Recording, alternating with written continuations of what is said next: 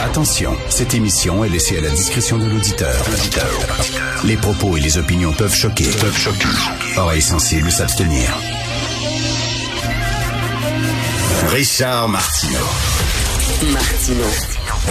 Un animateur pas comme les autres. Richard Martineau. Cube Radio.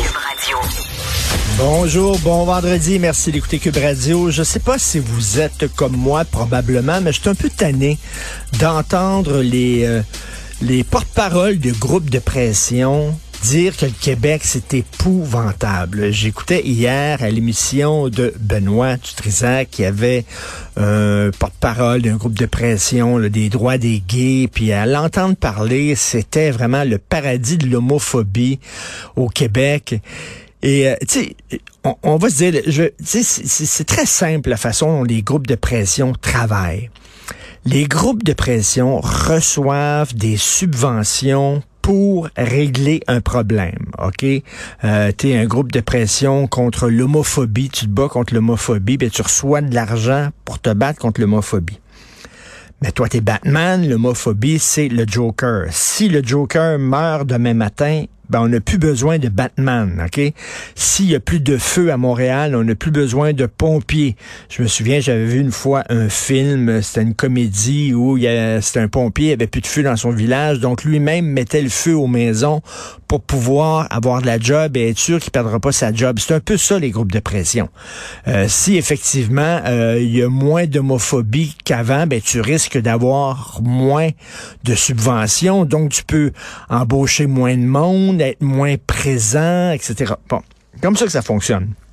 Tom Wolfe l'avait très bien décrit dans un livre hilarant que j'avais adoré qui s'intitule Mama Wing de Catcher. C'est un drôle de titre. Mama Wing de Catcher. On peut le lire en anglais. Euh, on a fait un livre où il y a Radical Chic, un des livres les plus célèbres de Tom Wolfe, avec euh, cette, nouvelle-là. Et il parlait de ça, euh, Tom Wolfe, à quel, à quel point les groupes de pression, à un moment donné, ils doivent quasiment euh, créer un climat de panique en disant, regardez, on est, on est nécessaire, on est utile, vous avez besoin de nous. Et là, bon, entendre ces groupes de pression-là, on est homophobe, on est transphobe, on est contre les femmes. Et moi, je dis non, au Québec, c'est un des endroits les plus extraordinaires pour vivre quand tu es une femme, quand t'es un transgenre, quand t'es un homosexuel, c'est pas parfait. Là, vous allez dire, oui, mais quand même, il y a eu la mosquée de Québec, oui. Mais la mosquée de Québec ne représente pas le Québec. D'ailleurs, ça a été dénoncé rapidement par tout le monde.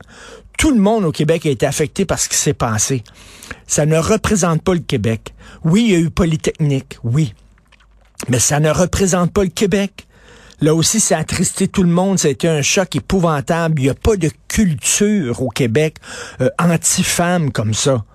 En Arabie saoudite, oui. En Iran, oui. Mais pas ici. Euh, il y a eu Métropolis, mais Métropolis, ça ne représente pas le Québec. Il y a un gars qui aimait pas les souverainistes, qui euh, a décidé, lui, de, de vouloir les tuer.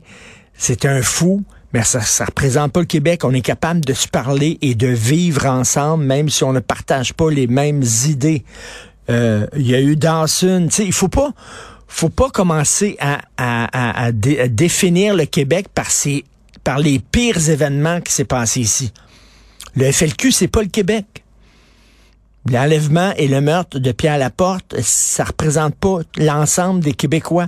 D'ailleurs, ça avait été dénoncé euh, à mots euh, virulents par René Lévesque, l'utilisation de la violence pour euh, la, séparation du Québec. C'est pas ça le Québec. C'est un endroit quand même. Est-ce que c'est le paradis? Non. Est-ce que c'est le meilleur endroit au monde? Je dirais comme Churchill, c'est le moins pire. Mais entendre ces gens-là, c'est tout le temps, tout le temps négatif, c'est tout le temps épouvantable. Puis on est contre les drag queens, puis on est contre les transgenres, puis on est contre les femmes, puis on est contre les gays, puis on est contre les noirs, puis on est contre l'islam, puis on est...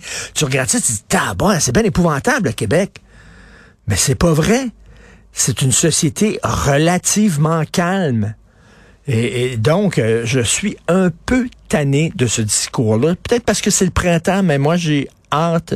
J'ai envie de voir, tiens, le verre au trois quarts plein plutôt qu'au trois quarts vide.